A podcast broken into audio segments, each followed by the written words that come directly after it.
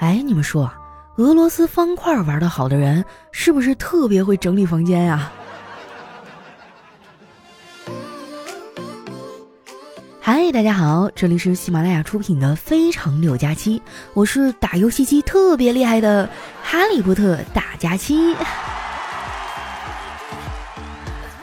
哎呀，我最近好像得了起床困难症。现在每天早上我从床上爬起来的时候，都会有一种连根拔起的感觉。我发现啊，工作真的能改变我对很多事情的看法。以前呢，我看恐怖片啊，会觉得很多情节很奇怪，比如说一群人啊，明明知道去某个地方会遇到恐怖的事儿，还非得去，真的是一群白痴。直到后来我毕业了，进入了社会，每天都要去公司上班。更让我心塞的是啊，我每天都拼了命的工作，最后呢却剩不了几个钱。每年过年回老家的时候啊，我都不敢跟那些亲戚们说话，就怕他们突然问我啊存了多少钱。不用说存钱了哈，我每个月不刷信用卡，我这钱都不够花。我之前呢在网上看到过一句话哈，我觉得特别贴合我的现状：大城市挣钱，大城市花，一分别想带回家。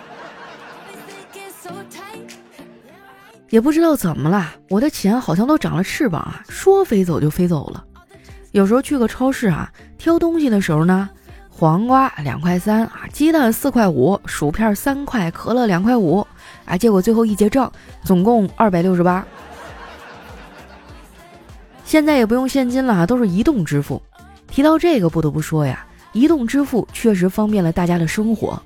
不用去银行啊，也不必打开钱包，随时随地就能知道自己没钱。不过好在啊，我的钱虽然少，但是呢都能自己支配。虽然没钱哈，但是用钱自由啊。我哥就不一样了，他每个月的工资啊都得上缴。昨天啊，我们的正在吃饭呢，他的电话突然响了，接起来一听啊，对面是个推销理财产品的，就听见他说：“先生，请问您需要理财顾问吗？”我哥说：“啊，不需要，我已经有了。”那个业务员问：“啊，这样啊？那是哪家公司呢？”我哥说：“我老婆呗。”我嫂子当时也在啊，她对这个回答非常的满意。其实俩人在婚前呢就商量好了谁来管钱了。为此啊，我哥还火速的学会了抽烟。我有点好奇啊，就问他：“我说哥呀，都要结婚生孩子了，你咋还学抽烟呢？”我哥无奈的说。你懂啥呀？婚前不学会抽烟，那婚后都不知道怎么开口跟老婆要零花钱。我哥也太难了哈。不过话说回来了，我们家是祖传的妻管严的，我哥这样呢也是基因里带的。其实这样挺好。我嫂子啊是我见过婚后过得最幸福的女人了。平时呢都是我哥洗衣服、做饭、收拾房间。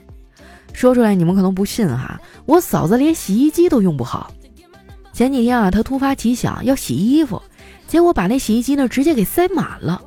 我哥看到以后啊，就说：“媳妇儿，你一次性别放太多的衣服，不然这洗衣机运转不动就麻烦了。”我嫂子说：“哦，说的也是啊。”然后呢，我们就眼睁睁地看着他把我哥的衣服都给掏出来了。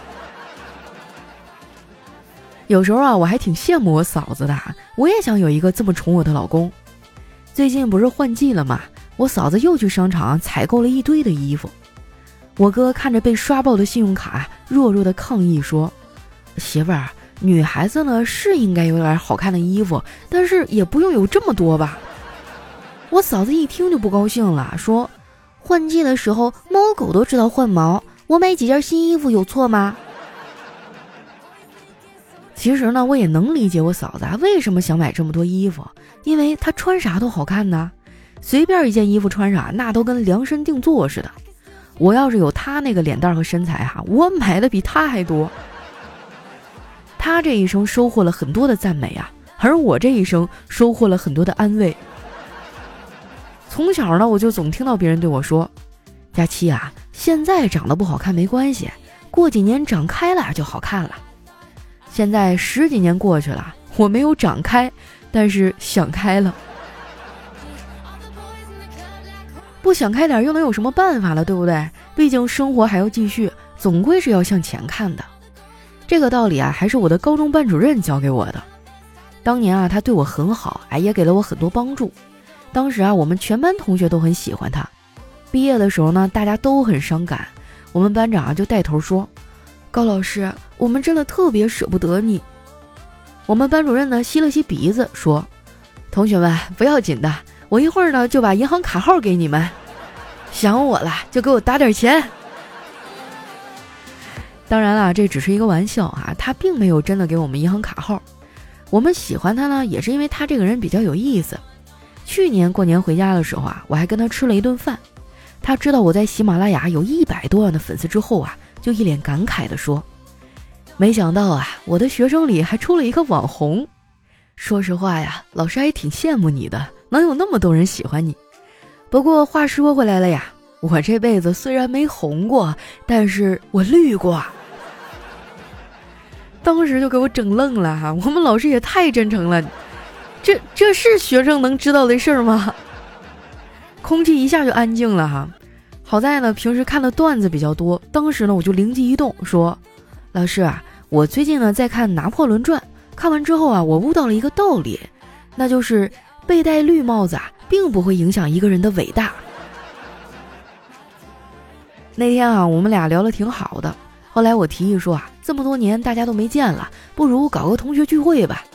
我们班主任觉得啊，这事儿挺好的，就全权委托我去办。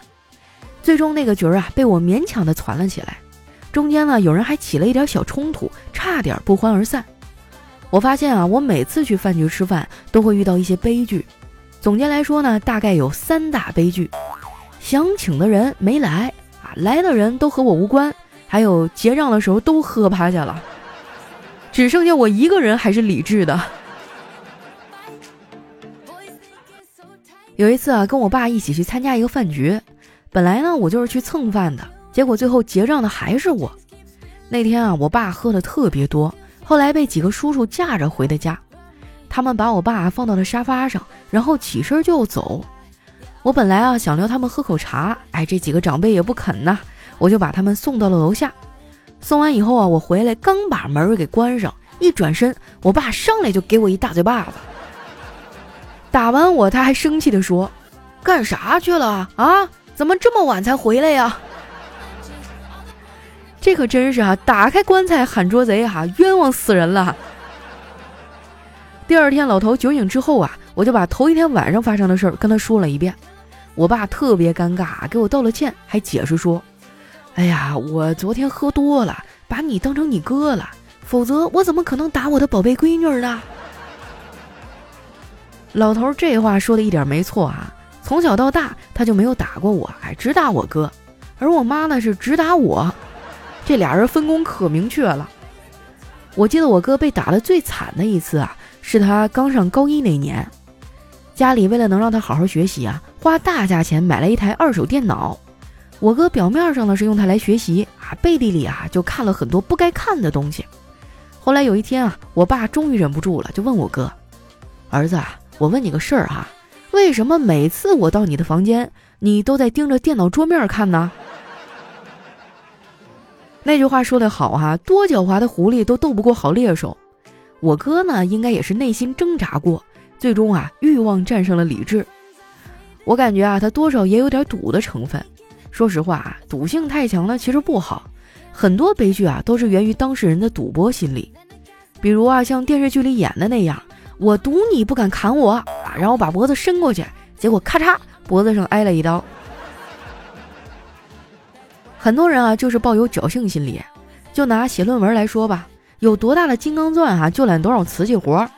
某翟姓明星不就是因为学术造假塌房的吗？他的事儿出来之后啊，国家对本科毕业生的论文要求更加的严格了，对查重呢也有了新的规定。每年一到毕业季啊。这个翟天临呢，就会被广大学子拉出来臭骂一顿。今年这个现象啊，得到了缓解，因为 Chat GPT 横空出世了。我有一个当老师的朋友说啊，现在学生交上来的论文啊，他都会挨个放到 GPT 里问：“这个是你写的吗？”每次啊，都会有几篇论文被 GPT 给承认了。算起来，这个 Chat GPT 呢，已经火了一段时间了。我之前也玩过几次。有段时间啊，我为了能难住他，就问了很多莫名其妙的问题，比如说啊，如果把鸽子和鹦鹉合体，会变成什么呢？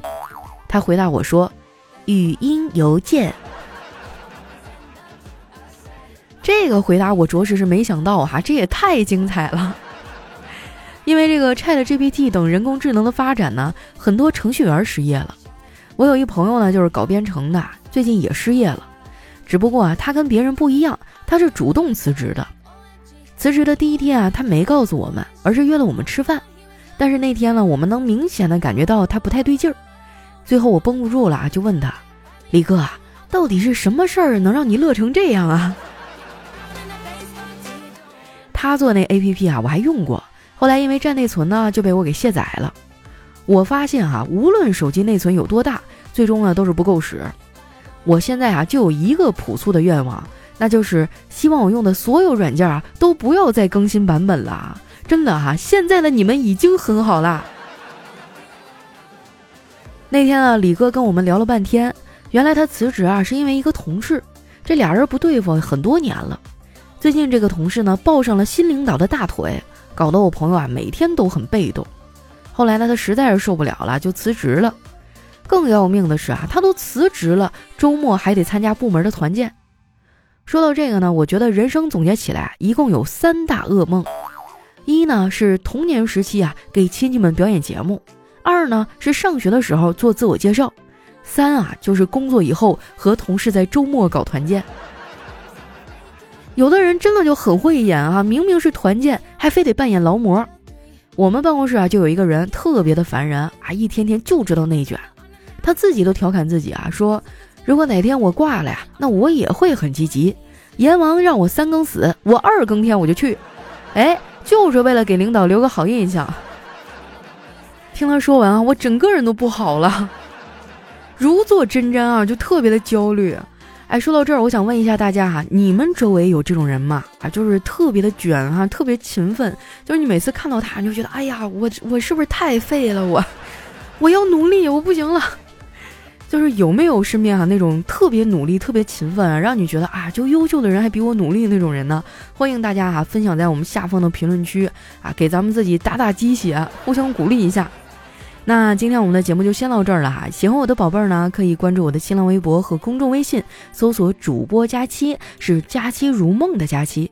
那在节目的最后呢，希望大家多多留言点赞哈，这对我们的绩效真的非常非常的重要。还有最近呢，我们每周的节目里哈，都会抽出二十位听友送出奖品，在上一期呢是每人两瓶精酿小郎酒哈，没有听到的朋友可以去听一下上一期，多多留言啊哈，就可以参与节目领取我们的奖品啦。那今天我们节目就先到这儿，我是佳期，期待你们的留言，咱们下期再见。